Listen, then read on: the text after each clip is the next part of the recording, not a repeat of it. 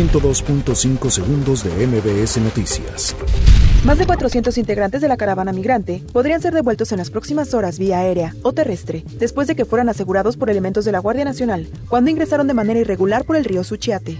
La Congregación de los Legionarios de Cristo se someterá a una investigación del Vaticano que determinará las responsabilidades individuales de sus miembros señalados en casos de abusos sexuales y violaciones. Partidos políticos nacionales deberán regresar 46 millones 482 mil pesos que no gastaron durante los seis procesos electorales que se realizaron en junio de 2019, de los cuales el 47.8% corresponden a Morena. El diputado local de Morena en Querétaro, Mauricio Ruiz Olaez, señaló que fue un error su declaración sobre que la deuda externa de México se pagaría con la venta del avión presidencial.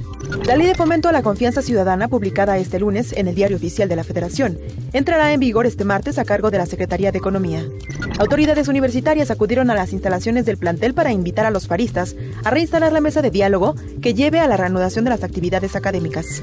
Como parte de la solicitud de colaboración de la Fiscalía de Control de Juicios y Constitucionalidad de Coahuila, elementos de la Sedena detuvieron en Pentatlán Guerrero a Eric N., implicado en el homicidio del candidato a diputado federal Fernando Purón.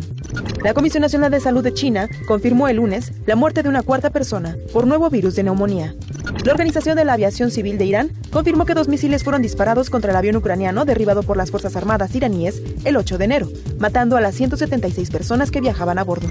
102.5 segundos de MBS Noticias.